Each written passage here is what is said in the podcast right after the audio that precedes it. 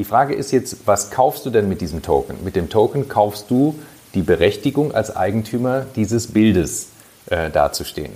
Jetzt ist aber die Anschlussfrage äh, für den Anwalt natürlich erstmal klar, was genau bedeutet das denn Eigentümer des Bildes? Heißt es, du kannst mit dem Bild machen, was du willst? Und das ist nicht der Fall. Also du hast als Eigentümer eines Bildes erstmal keine Rechte, dieses Bild zu verwerten und zu nutzen, wie du willst. Die Frage, was kaufe ich eigentlich, wenn ich einen NFT erwerbe, ist aus rechtlicher Sicht gar nicht so einfach zu beantworten.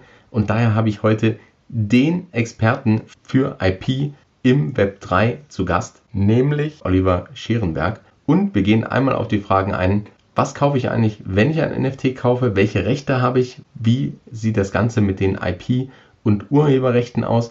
Und vor allem, welche Problematiken gibt es vielleicht gerade auf dem Zweitmarkt, also wenn ich einen NFT wieder verkaufe oder einen NFT kaufe, den ich nicht gemintet habe. Hier gibt es noch einigen Klärungsbedarf und einige Vorurteile können wir schon mal aus dem Weg räumen. Von daher ist die Folge ein Muss für jeden, der sich für NFTs und Web3 interessiert oder sogar eigene Projekte startet. Hallo und herzlich willkommen beim NFT und Web3 Insider Podcast. Der Podcast, in dem du erfährst, warum NFTs die Zukunft und nicht nur bunte Bildchen sind, was gerade im NFT-Space so abgeht und wie auch du einsteigen und von NFTs profitieren kannst.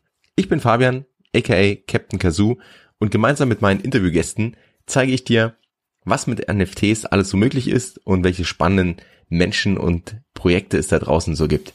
Lass uns gemeinsam in diese verrückte Welt eintauchen. Let's go!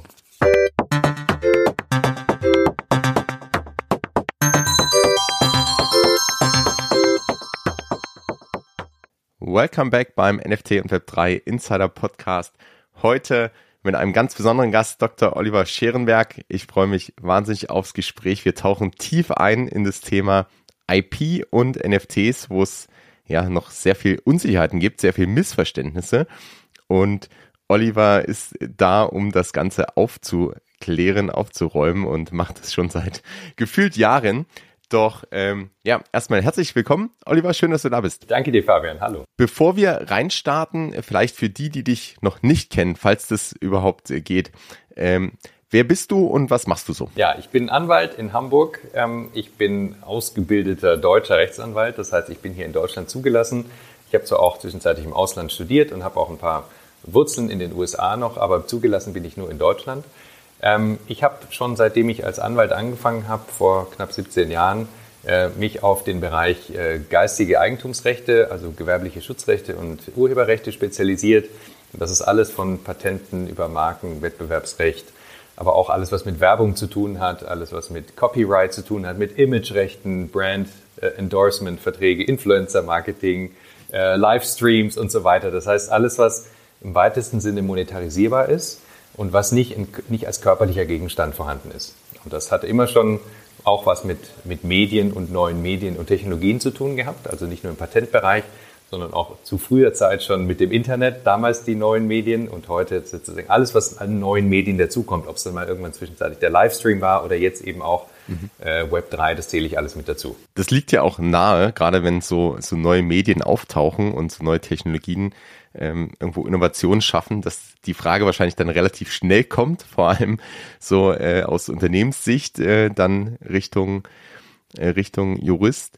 Ähm, kann man da Parallelen ziehen, auch zum Internet? Also war das, war das damals auch so, dass da irgendwie ganz viele Fragestellungen offen waren und sich das dann erst entwickeln musste? Oder äh, ist das bei Web3 jetzt irgendwie nochmal äh, was ganz anderes?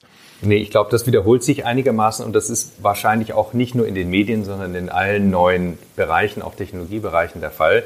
Ich erinnere mich noch an meine erste Seminararbeit, die ich geschrieben habe als Student. Da ging es darum, um die Frage, gelten denn verbraucherschützende Vorschriften auch bei Rechtsgeschäften im Internet? Und die erste Frage mhm. war schon überhaupt, warum sollte man Rechtsgeschäfte abschließen in diesem komischen Internet, äh, wo man eigentlich nur wo man eigentlich nur irgendwelche Bildchen angucken wollte oder vielleicht noch in irgendwelchen Chaträumen äh, verschwinden wollte, dann auch erst später. Und dann kam irgendwann die, die Pixelseite von Spiegel Online und man fragte sich nur, warum kann ich das nicht im Papier lesen? Also diese ganzen Überlegungen gelten Fernabsatzverträge, so wie der Otto-Katalog, der jetzt auf einmal online sein soll gilt E-Commerce, was braucht man da? Das sind alles Sachen, die sind ja erstmal nicht geregelt. Eine neue Technologie so setzt voraus äh, im Zweifel, dass es irgendeinen regulatorisches Rahmenwerk gibt, gibt es aber eben nicht. Dann musst du so lange, wie es das nicht gibt, entweder die Regeln ausweiten, die es schon gibt. Also Kaufrecht gab es ja vorher, Verbraucherschutz gab es vorher. Und dann muss man die eben anpassen auf die Besonderheiten. Und so ähnlich haben wir das jetzt wieder.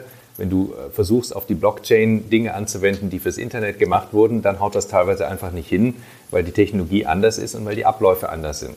Und das müssen nicht nur die Gerichte dann versuchen zu interpretieren, sondern spätestens dann irgendwann auch die Gesetzgeber so anpassen, dass es wieder passt. Aber die sind immer ein paar Jahre hinterher mit ihren Entwicklungen und bis dahin müssen wir uns einfach alle gut benehmen und gucken, dass wir die, die Regeln selber machen. Das ist ein guter Punkt, die Regeln selber machen, aber auch das, das gute Benehmen. Ich glaube, da ähm, kann der eine oder andere in diesem Space auch noch äh, sich an die eigene Nase fassen. Sehen wir ja gerade auch wieder, was im Kryptomarkt los ist.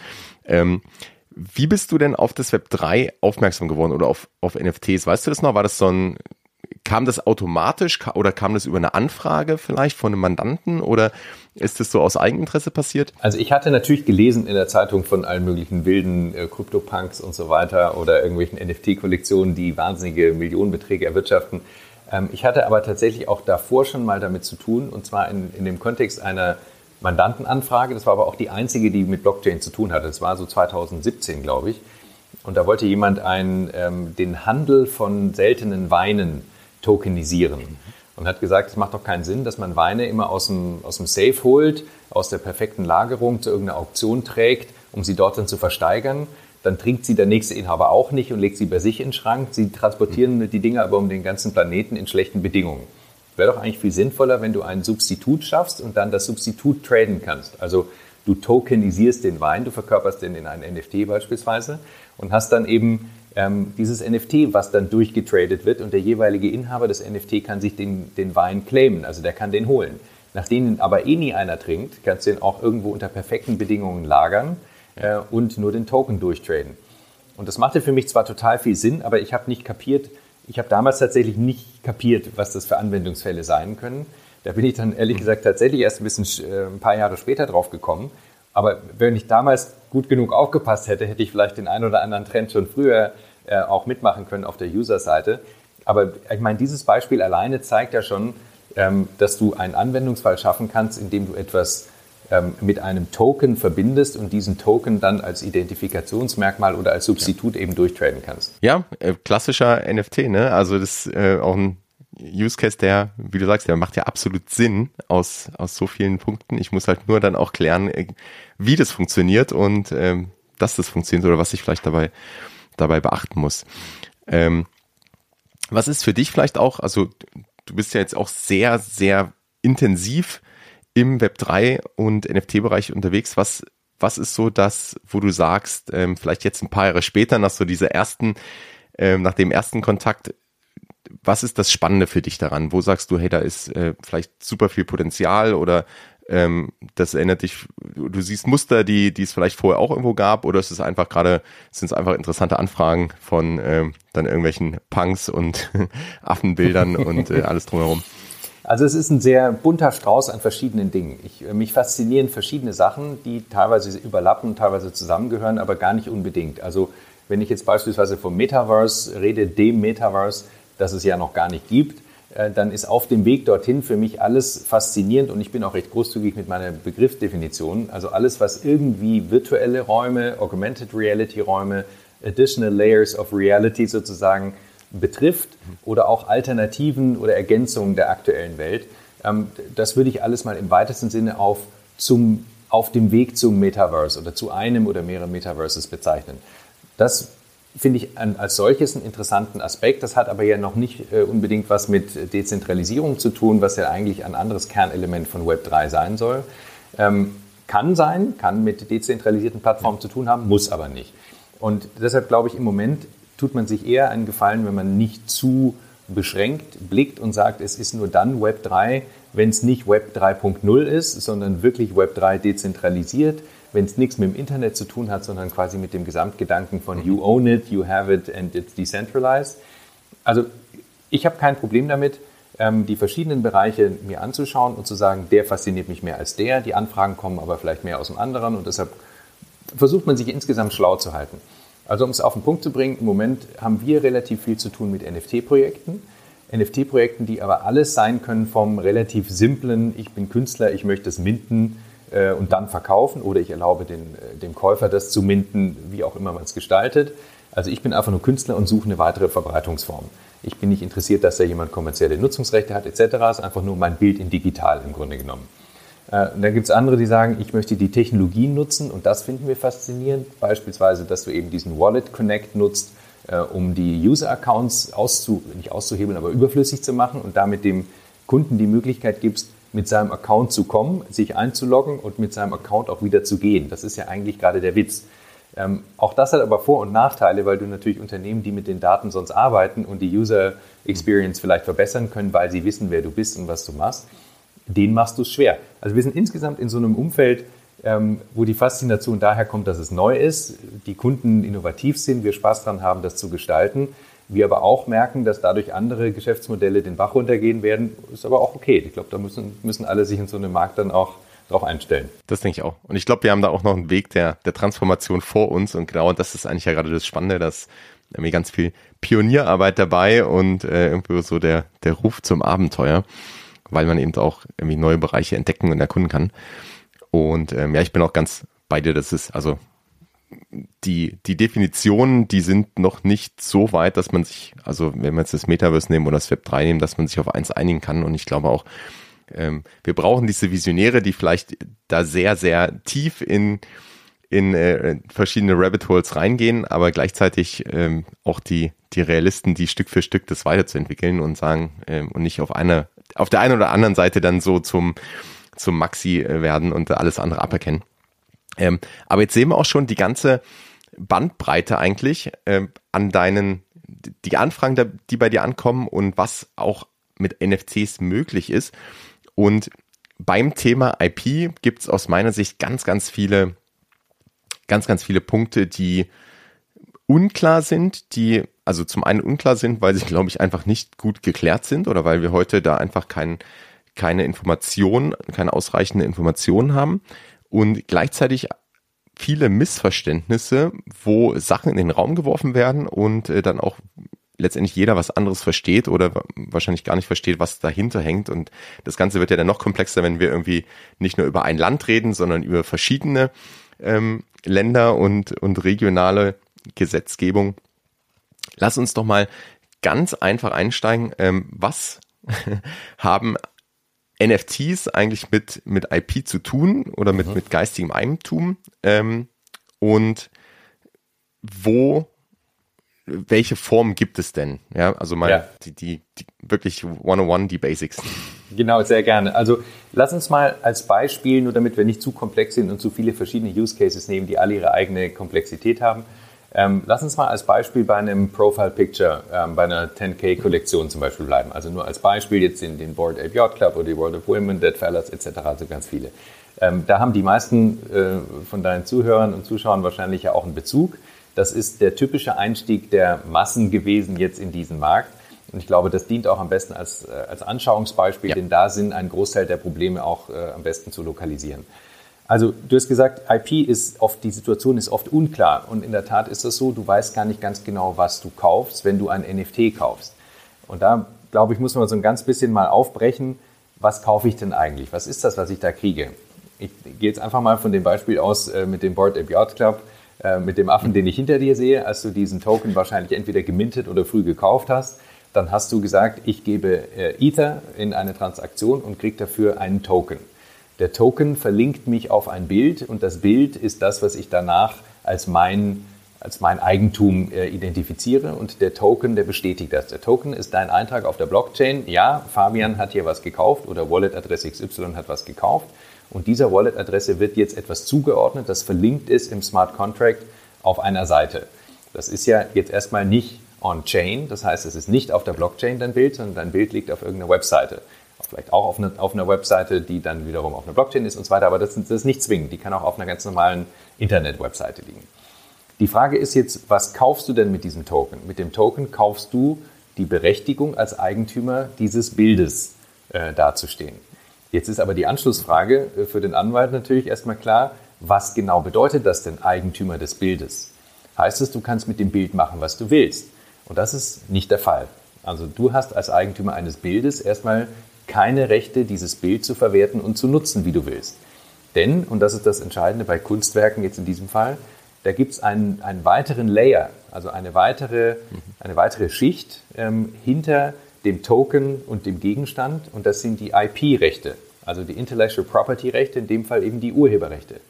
Und die Urheberrechte, das muss man wissen, bleiben in der Regel beim Urheber beziehungsweise bei demjenigen, der dir das dann verkauft, wenn der die Rechte hat. Und die werden nur dann mit übertragen, die Nutzungsrechte für das Urheberrecht, wenn es ausdrücklich geregelt ist. Und in deinem Fall ist es jetzt so, du kaufst den Affen und du kaufst, andersrum, du kaufst den Token, so rum. Der Token leitet dich zum Affen und das ist quasi dein Eigentum. Und die dahinterstehenden Rechte ergeben sich aus irgendeinem Vertrag. Und dieser Vertrag, und das ist auch interessant, dieser Vertrag ist auch nicht auf der Blockchain in der Regel. Es gibt mittlerweile Anbieter, die das machen, aber die ganzen äh, Legacy-NFT-Projekte haben das Ding, haben ihre Terms and Conditions nicht on-chain, sondern die haben die auf einer Webseite. Du musst also selber als Käufer googeln, äh, wo liegen denn diese Vertragsbedingungen vom Board Ape Yacht Club und dann googelst du dich durch die Webseite und findest dann irgendwann Terms and Conditions und bei Terms and Conditions findest du dann Commercial Use Rights oder auch überhaupt Use Rights und das ist dann eine Lizenz, die dir gewährt wird vom Inhaber, der die Nutzungsrechte selber erworben hat und sie dir jetzt weitergibt. Also, und das ist das Entscheidende, Transparenz besteht, aber nicht auf der Chain, sondern auf irgendeiner Seite, auf der du eben selber rausfinden musst, welche Rechte du hast.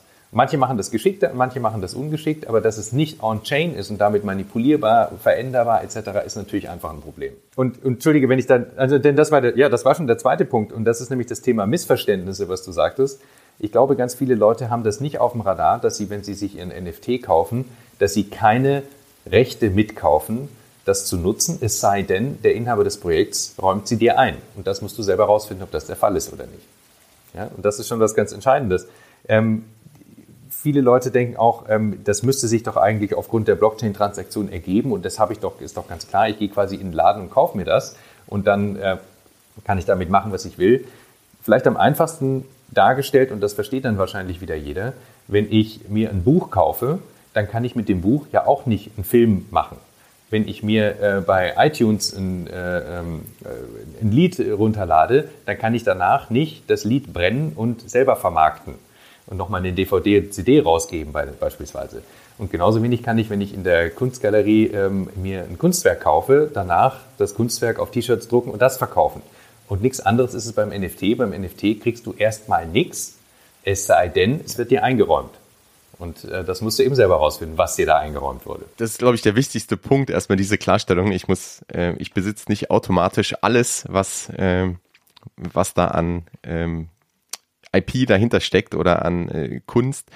Und dann geht's ja im nächsten Schritt weiter. Jetzt kann ich auf die Seiten gehen. Mittlerweile findet man auch mehr, habe ich das Gefühl. Also vor, ja. vor einem Jahr gab es bei einigen Projekten, gab es dann wirklich die Terms and Conditions und bei anderen gab es ja dann gar nichts und man wusste überhaupt nicht, habe ich jetzt überhaupt. Also ein Teil ist davon ausgegangen, man kann alles mit den, bleiben wir bei den Profile Pictures, man kann alles damit machen und äh, kann da irgendwie dann die kommerzialisieren und bei anderen war das aber gar nicht der Fall. Da habe ich ja wirklich nur, ähm, da habe ich keine Nutzungsrechte in dem, oder beziehungsweise habe ich keine kommerziellen Nutzungsrechte ja. bekommen. Und dann gab es ja auch wieder die große Debatte jetzt vor ein paar Monaten Richtung ähm, CC Zero, also wo ich dann sage, da, da hat jeder sozusagen alle Rechte. Ja. Äh, Rechte. Kannst du, kannst du den Punkt vielleicht nochmal einmal erklären, was das, also ich glaube, keine Nutzungsrechte, keine kommerziellen ist klar. Das ist beispielsweise ein Kunstwerk und der Künstler ist der Urheber, hat damit die Urheberrechte. Ja. Und ich habe letztendlich äh, dann, dann das Token oder es ist dann wie das Bild, was ich mir an die Wand hängen kann. Aber ich darf halt beispielsweise keinen keinen Film draus machen oder eine, eine T-Shirt-Brand damit gründen. Dann kommerzielle Nutzungsrechte können wir gleich, glaube ich, auch noch ein bisschen tiefer drauf einsteigen. Das, ähm, da ist der, der ähm, Board Ape Yacht Club ja ein gutes Beispiel. Und dann gibt's aber noch CC Zero. Was, was ist das eigentlich und was ja. ist der Unterschied zu den anderen beiden? Ja, sage ich dir gerne. Also die, ähm, die Default-Situation, also tatsächlich, wie wir schon gesagt haben, Default im Sinne von, wenn nichts geregelt ist, passiert Folgendes. Die Default-Situation ist, es kommt ohne Rechte. Wenn Rechte kommen, brauchst du einen Lizenzvertrag und in diesem Lizenzvertrag kannst du als Inhaber der Rechte ganz klar beschränken und festlegen, was du möchtest. Und das kannst du übrigens genauso, das ist also keine Besonderheit von NFTs oder von Copyright, das kannst du im Markenrecht und im Patentrecht ganz ähnlich machen. Du kannst also sagen, ich möchte auch weiterhin berechtigt sein, das zu nutzen und zu kommerzialisieren, räume dir aber das Recht ein. Das nennt sich dann Sole License. Das heißt, nur du und ich dürfen das machen. Dann gibt es die Möglichkeit, dass es nur du darfst und ich sogar mich selber ausschließe, dann ist es eine Exclusive License. Und dann gibt es eine Non-Exclusive License, wo ich es dir einräume, mir aber vorbehalte, es selber zu machen und es anderen einzuräumen. Im NFT-Space ist es typischerweise so, dass du erwartest, dass du das voll bekommst. Also dass du sogar entweder das IP als Ganzes übertragen bekommst, also das Copyright, was in den meisten europäischen Rechtsordnungen gar nicht geht. Das bleibt immer beim Urheber, du kannst nur Nutzungsrechte daran einräumen. In den USA kannst du das ganze Recht mit übertragen. Das ist auch nochmal eine völlig andere Dimension. Aber jetzt, also sozusagen als, als Beispiel, du denkst, du kriegst das. Tatsächlich ist es aber meistens so, du kriegst also bestenfalls eine Sole License oder eine Non-Exclusive License. Ähm, die ist natürlich erheblich weniger wert, denn wenn sich der Inhaber des Projekts mhm. vorbehält, den Token, den du hast, mit dem dahinter verknüpften Bild, ähm, zwar als Eigentumsnachweis zu akzeptieren, aber die Rechte an deinem Affen jetzt auch einen Dritten einzuräumen, dann bist du äh, irgendwie auch so ein bisschen, äh, bist du auch nicht so richtig sicher, was das eigentlich soll. Ähm, das musst du rausfinden, was da gewünscht ist. Aber da muss man klar sagen, das hat der Project Owner in der Hand. Der bietet dir letztlich den Lizenzvertrag an und du als derjenige, der das Ding mintet, nimmt das an in dieser Form. Und dann ist es eben ex Exclusive, Non-Exclusive, Soul oder wie auch immer.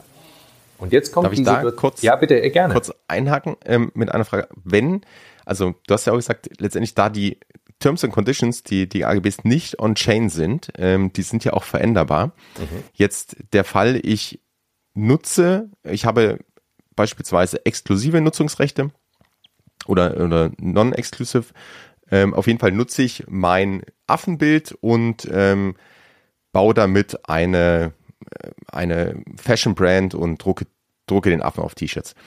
Ähm, jetzt ändern das Projekt die Terms and Conditions und sagt, ah, also entweder die Rechte geben wir jetzt allen, okay, dann, dann kann jeder, dann darfst du jetzt auch ähm, den Affen auf T-Shirts drucken.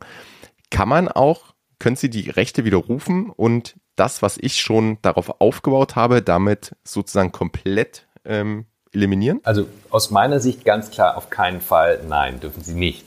Und zwar aus verschiedenen Gründen. Wenn du der erste Owner bist, also wenn du derjenige bist, der das gemintet hat, dann hast du ja beim Minting irgendwann angeklickt, I accept the terms and conditions dass zwischen dir und dem Board im Yacht Club ein Vertragsverhältnis entsteht.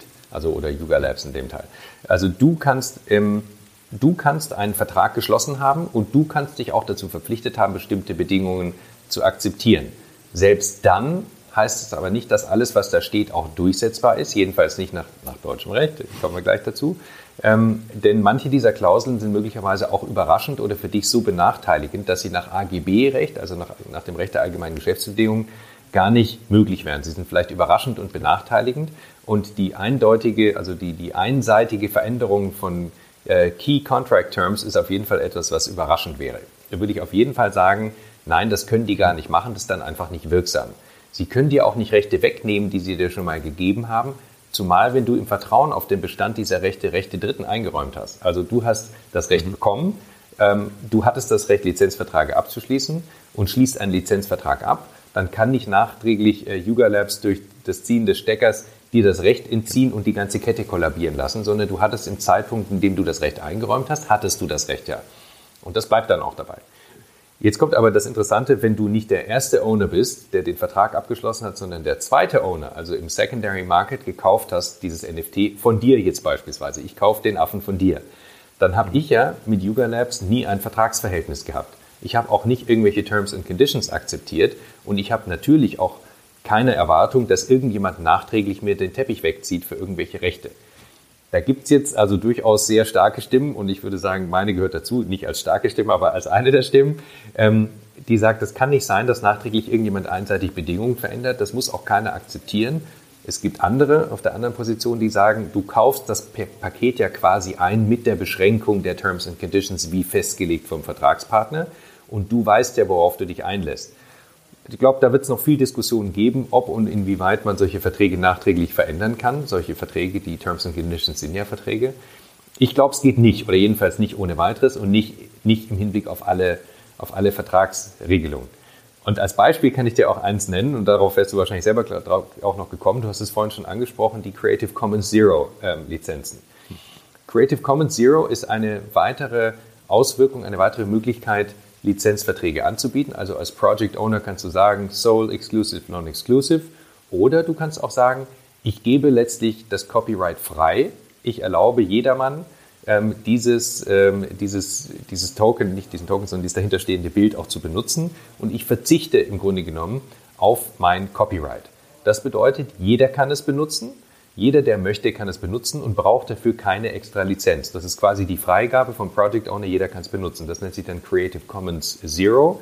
Das ist einer der Standards, die von dieser Creative Commons Organisation ähm, aufgesetzt wurden und das ist letztlich ein, ein Satz von verschiedenen Standardlizenzverträgen, auf die man Bezug nehmen kann. Und Creative Commons Zero ist eben eine, mit Zero ist letztlich gemeint Zero Royalties, das heißt, jeder kann es nutzen und es gibt keine Beschränkung. Creative Commons ist deshalb spannend, weil du sagen kannst, ich möchte, dass das Projekt sich verbreitet, ich möchte eine Fankultur schaffen und niemand soll beschränkt sein in der Verwertung.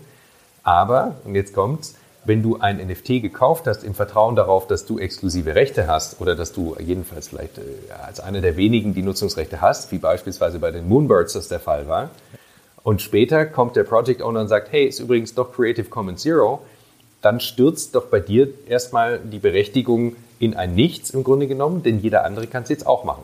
Und jetzt stell dir, die Situation vor, stell dir die Situation vor, du hattest deinen Moonbird und mit deinem Moonbird hattest du jetzt gerade einen Lizenzvertrag äh, abschließen wollen mit irgendjemandem, der dafür T-Shirts druckt. Und ähm, jetzt kommt äh, der Project Owner und sagt Creative Commons Zero, dann bricht dein Deal natürlich zusammen. Denn keiner wird dir eine Lizenzgebühr bezahlen, wenn er das Ding auch kostenlos nutzen kann. Und damit ist dein wirtschaftlicher Wert der Verwertung dieses NFTs und des dahinterstehenden Kunstwerks oder Abbilds natürlich beschränkt. Und da habe ich also schon große Bedenken, ob man das machen kann. Ähm, wie gesagt, wenn du da im Vertragsverhältnis als erster Owner stehst und die immer gesagt haben, wir, wir können unsere Terms and Conditions ändern und wir, äh, wir geben dir keine Garantie für den wirtschaftlichen Wert. Auf der ersten Ebene kann man noch darauf kommen, das zu akzeptieren, aber spätestens im Secondary ähm, Purchase würde ich sagen, boah, das wäre schon, schon eine ungewöhnliche Situation. Was wäre denn dann im, im Secondary aus deiner Sicht die ähm, die Situation und was kann ich vielleicht auch als Käufer tun? Also ich meine, das ist der eine Punkt, ähm, den ich, äh, wenn ich auf dem Secondary kaufe, welches Vertragsverhältnis habe ich eigentlich gegenüber dem Projekt? Aber der zweite Punkt ist ja auch, und das ist ja auch ein Thema von dir, wenn ich etwas kaufe auf dem Secondary, dann weiß ich ja im Zweifelsfall gar nicht, was gibt es schon? Also was hat vielleicht der Erstbesitzer mhm. bereits an Lizenzverträgen abgeschlossen und ja. ähm, was kann ich dann noch oder was, was resultiert denn dann für mich als, als Neubesitzer dann? Also insgesamt ist das Thema Secondary Market Purchase von NFTs ähm, noch gar nicht so ausgeleuchtet, interessanterweise. Also es wird, oder andersrum, es wird nicht so diskutiert. Und das finde ich doch ausgesprochen überraschend, denn wenn du dir überlegst, du kaufst ja etwas, bei dem du verträgliche Bedingungen möglicherweise übernimmst, die du aber möglicherweise auch gar nicht kennst, jedenfalls nicht zum Zeitpunkt des Vertragsschlusses, und das mag dann das sein, was dominiert, und du weißt auch nicht, was der vorher gemacht hat, dann ist es ja schon eine ziemliche Blackbox, die du da einkaufst. Ähm, du weißt ja gar nicht, ob du nicht vielleicht eine leere Hülle gekauft hast, denn der, äh, der, der Owner von dem meinetwegen Board Ape ähm, der dir den jetzt gerade verkauft, der kann ja davor ganz umfangreiche Lizenzverträge geschlossen haben. Und jedenfalls nach der rechtlichen Situation ist es so, jetzt mal unabhängig von den Terms and Conditions, die das vielleicht anders regeln wollen, rein rechtlich ist es so, wenn du Lizenzverträge abschließt und dann ein Asset überträgst, dann bleiben diese Lizenzverträge auch bestehen. Das ist so ähnlich, wie du sagen kannst, Kauf bricht nicht Miete, wenn du ein Mietshaus hast und da wohnst du drin und dann wird das Mietshaus verkauft, dann bleibt dein Lizenz, dann bleibt dein Mietvertrag bestehen in diesem Fall zwar mit dem neuen Inhaber des Hauses, aber er bleibt bestehen. Bei den gewerblichen Schutzrechten ist es sogar noch mal ein bisschen anders. Der Mietvertrag oder der Lizenzvertrag, den der möglicherweise geschlossen hat, der bleibt auch bestehen, aber nicht mit dem neuen Inhaber, sondern mit dem alten Inhaber. Das heißt, der alte Inhaber, obwohl er das Asset gar nicht mehr hat, kann noch in den Genuss kommen von Royalties, die ihm zufließen auf der Basis eines Lizenzvertrages, den er gemacht hat, als er Inhaber war.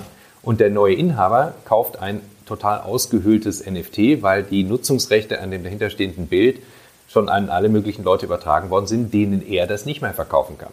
Und sie sind im Markt und er muss akzeptieren, dass im Markt Bilder auftauchen und Nutzungen auftauchen unter dem JPEG, das er gerade als NFT gekauft hat und er kann nichts dagegen tun.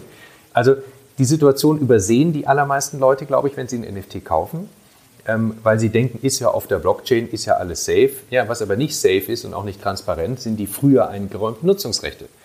Und um das sicher zu, äh, um sicher zu gehen, dass du auch weißt, welche Rechte da bestehen, lässt man sich jedenfalls im Transfer von Patenten, Marken und Urheberrechten außerhalb der Blockchain, also im traditionellen Transfermarkt, lässt man sich bestätigen, dass es keine Rechte gibt oder wenn es Rechte gibt, möchtest du sie wissen.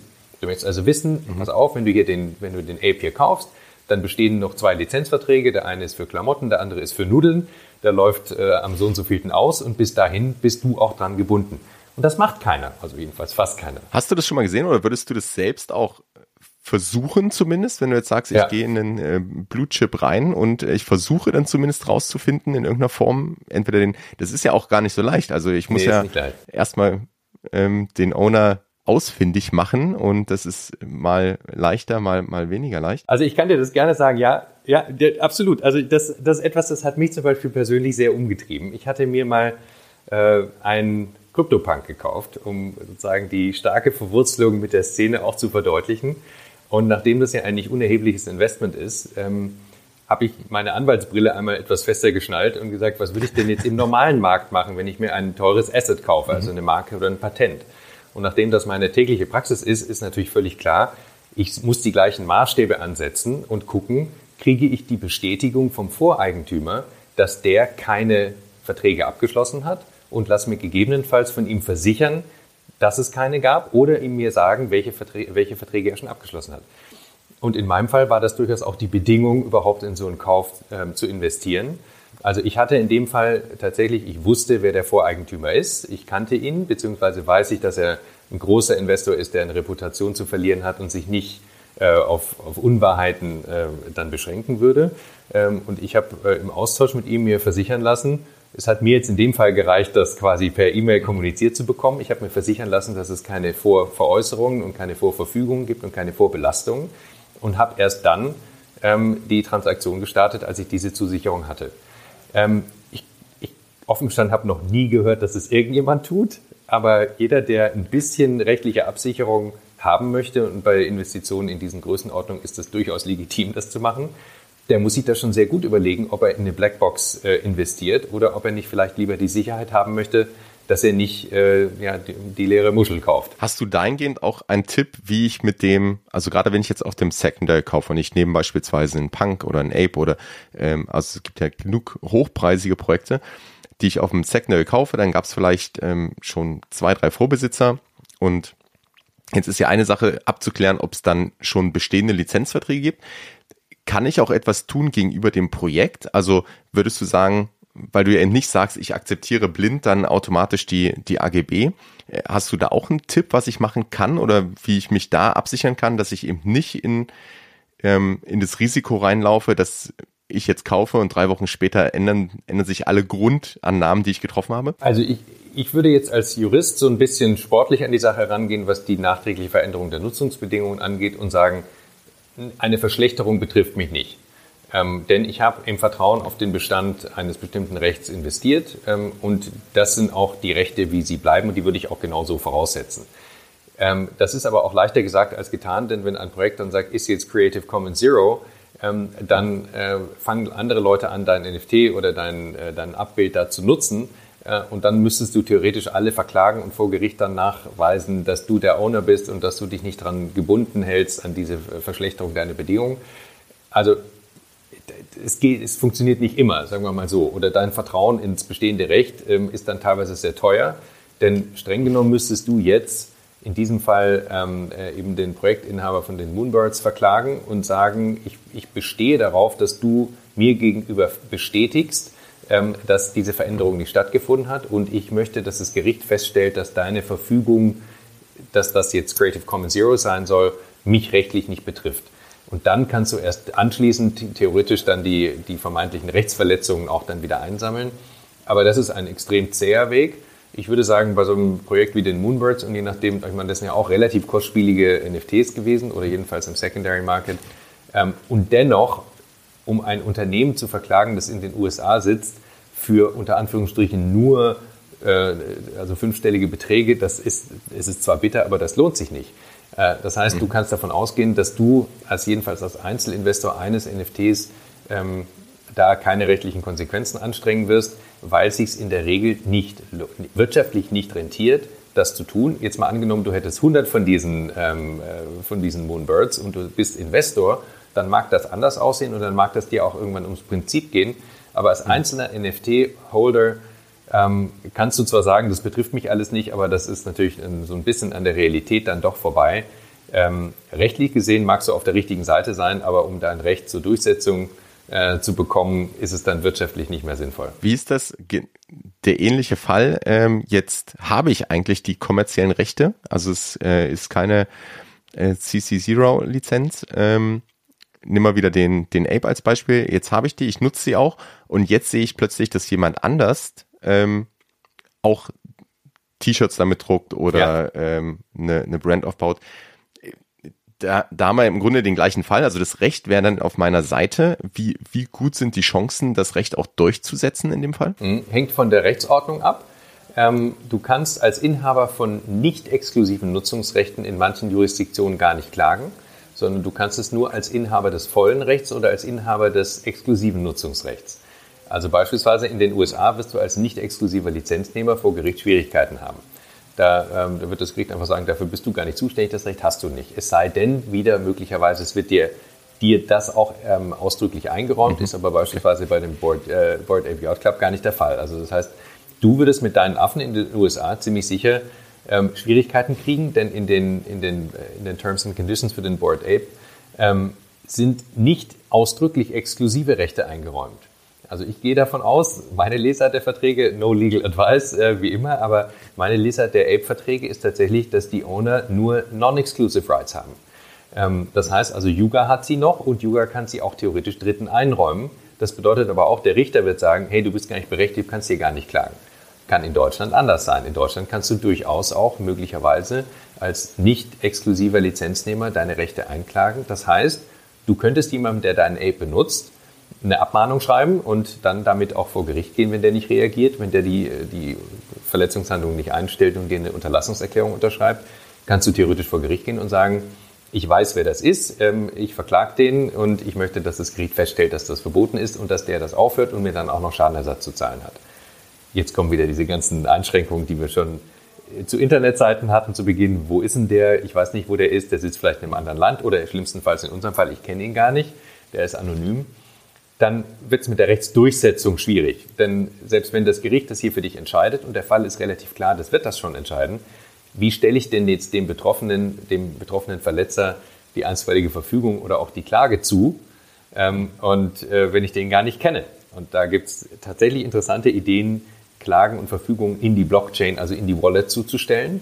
Ähm, das haben Gerichte schon gemacht in den USA und auch in UK ähm, waren die Richter dann sehr, sehr offen für die Zustellung des äh, entsprechenden Verbots in die Wallet.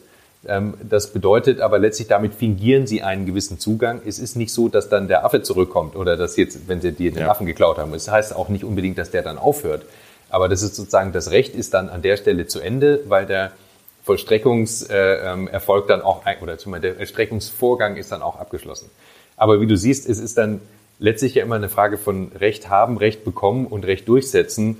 Ähm, nochmal eine ganz schöne Strecke, die teilweise da zurückzulegen ist. Ja, spannend. Also ich glaube, jetzt haben wir nochmal viel mehr Klarheit in, also welche Formen es überhaupt gibt, ja, welche Spielarten und welche Komplexitäten sich ja dann auch im weiteren Prozess ergeben. Gerade äh, das Beispiel Secondary finde ich unheimlich spannend, weil ja. ich bin da ganz bei. Ich glaube, da, da redet heute niemand drüber und das beacht, also wie, am Anfang hat auch sich keiner für die, für die Terms and Conditions, glaube ich, so interessiert, ja, vielleicht genau. so für die Schlagworte noch und es hat sich jetzt entwickelt und ich glaube, wir sind da immer noch auf der Reise, dass wir diese Fälle mehr verstehen und wahrscheinlich auch je mehr Fälle es dann in der Art geben wird, ähm, wo es auch zu genau diesen Diskrepanzen kommt, desto ähm, mehr wird sich wahrscheinlich auch äh, die Community und dann irgendwann auch hoffentlich der Gesetzgeber mit, mit beschäftigen. Ähm, genau aus dem Grund, weil ja so, so viele Fragen da sind, habt ihr ja Web3 Lex ins Leben gerufen. Genau. Ähm, kannst du uns da noch kurz sagen, was, was ihr da macht, was Web3 Lex ist, ähm, was ich da, was ich da finde und wo ich es finde? Ja, sehr gerne. Also vielen Dank, dass du, dass du das ansprichst. Ähm, dann darf ich natürlich auch schamlos äh, dafür Werbung machen. Also Web3 Lex ist eine, eine Knowledge Base, also eine Wissensdatenbank, bei der wir verschiedene Rechtsfragen oder andersrum rechtliche Fragen für, für Web3 relevante Themen gesammelt haben äh, um der Community Antworten dafür zur Verfügung zu stellen. Wir haben das unterteilt in verschiedene Bereiche, wie beispielsweise Regulatory Law, IP, Property, Taxes und, äh, und Criminal Law zum Teil auch. Und wir untersuchen einfach verschiedene Vorgänge im, im Bereich äh, Web3 und sortieren das dann in verschiedene Fragen und auf diese Fragen geben wir dann die Antworten. Also du musst es dir so vorstellen, ähm, wir haben einen Katalog zusammengestellt von um, insgesamt 140 Fragen für diese Bereiche, die ich gerade genannt habe.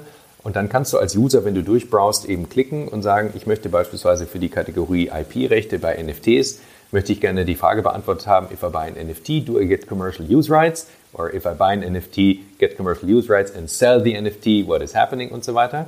Und dann kannst du als User auswählen, für welches Land du die Antworten sehen möchtest. Also wir haben Contributor, das sind Anwälte und Steuerberater aus verschiedenen Ländern. Beispielsweise jetzt hier könntest du sagen, ich möchte es aus Brasilien, aus Deutschland, aus UK, USA, Frankreich und Portugal sehen klickst die alle an und dann spuckt er dir, äh, spuckt dir die Datenbank die entsprechenden Antworten aus, die du nebeneinander stellen kannst und die einzelnen nationalen Rechtsordnungen auch miteinander zu vergleichen. Du kriegst mhm. den äh, angezeigt, welcher Contributor, also welcher Anwalt oder Steuerberater diese Antwort gegeben hat. Es wird direkt verlinkt auf äh, deren LinkedIn-Profile, dass du mit denen Kontakt aufnehmen kannst. Und diese erste Indikation, und das soll es auch nur sein, die erste Indikation soll dir dabei helfen, äh, eine gewisse Risikoeinschätzung zu machen für dein Projekt. Das soll keine Rechtsberatung ersetzen, sondern es soll die Leute so ein bisschen aufschlauen mit einem Grundwissen versorgen. Und wenn sie mehr wissen wollen, können sie immer eben äh, die Anwälte ansprechen oder Steuerberater, die die Antworten gegeben haben. Das bildet also auch ein Netzwerk, bildet eine Sichtbarkeit für die Experten, soll aber vor allem der Community dabei helfen, den Zugang zu diesen rechtlich relevanten Fragen äh, zu erleichtern. Unglaublich wertvoll. Also ich glaube, gerade weil eben dort so eine hohe Komplexität drin ist und dann, wie du sagst, auch, äh, auch verschieden, also es hört ja nicht auf, wenn ich sage, ich habe das jetzt mal für Deutschland geklärt oder ich habe die Frage beantwortet, wie es hier gelten würde, sondern wir reden ja hier über Projekte, die internet, international sind, über, ähm, also da gibt's ja die Grenzen nicht. Ich, wenn ich mit meiner Wallet das irgendwo verkaufe, dann weiß ich im Zweifelsfall gar nicht, wo der neue Käufer sitzt. Oder wenn ich ein Projekt rausgebe, weiß ich gar nicht, wo die Leute minden. Und ähm, ich glaube, da mehr Licht reinzubringen und wirklich diese häufigsten Fragen und auch vielleicht diese Missverständnisse, die es, die es oft noch gibt, so aufzuklären, finde ich unglaublich wertvoll. Also vielen Dank an der Stelle. Deswegen wollte ich es auch unbedingt ansprechen dafür. Ja, super Arbeit. cool. Also jetzt habe ich natürlich den wichtigsten Punkt vergessen. www.web3lex.io. da ist die Datenbank zu finden. Und tatsächlich, das war unser Ansatzpunkt. Der Ansatzpunkt war, dass wir eine internationale Vergleichbarkeit schaffen, weil wir ja gar nicht wissen, welches Recht unbedingt Anwendung findet. Das ist ein internationaler mhm. Kontext, wir wissen nicht, wo die Leute sitzen. Und noch schwieriger als im Internet, wo du zumindest weißt, da gibt es einen Server, da gibt es jemanden, der hat hier abgerufen und da gekauft, dorthin geliefert und so weiter, ist es hier überhaupt nicht möglich, in vielen Transaktionen einen nationalen Anknüpfungspunkt zu finden. Und deshalb haben wir gesagt, lass uns doch mal gucken, wenn jetzt meinetwegen in den fünf relevantesten Ländern, dort wo am meisten geklagt wird, dort wo wir sitzen, dort wo der sozusagen, wo der größte Markt ist. Wenn wir sehen, dass die Antworten dort überall ähnlich sind, dann fühlen wir uns wohler. Und das ist der Plan ja. gewesen, dass wir das so übersichtlich gestalten. Also vielen Dank, dass wir darüber sprechen konnten. Auf jeden Fall, den, den Link packen wir auch direkt in die Show Notes. Und ähm, dann an der Stelle erstmal ja nochmal vielen Dank für, für diese Einführung in, in das Thema. Ich glaube, wie man gemerkt hat, da ist, ähm, da ist noch viel Bewegung drin und da macht es auch auf jeden Fall Sinn, mal, mal reinzuschauen, gerade wenn ich größere Investitionen tätige oder auch vor allem andersrum, wenn ich sage, ich mache ein eigenes Projekt und äh, möchte da vielleicht eine gewisse Lizenz nehmen, aber was heißt es denn umgekehrt? Ne? Also das ist ja genau diese Fragestellung. Oder wo kann ich vielleicht auch als Projekt unterstützen, dass sich das, das ganze Thema weiterentwickelt oder ich mehr Transparenz schaffe für meine Käufer, für meine Kunden, für meine Partner. Und darüber hinaus web3lex.io, Link direkt in den Show Notes. Aber wo findet man denn noch mehr über dich, wenn man jetzt sagt, ich habe da noch eine Frage, die finde ich auch im, in der Knowledge Base nicht. Ähm, ja, absolut. Den, also, da muss ich den Spezialisten fragen.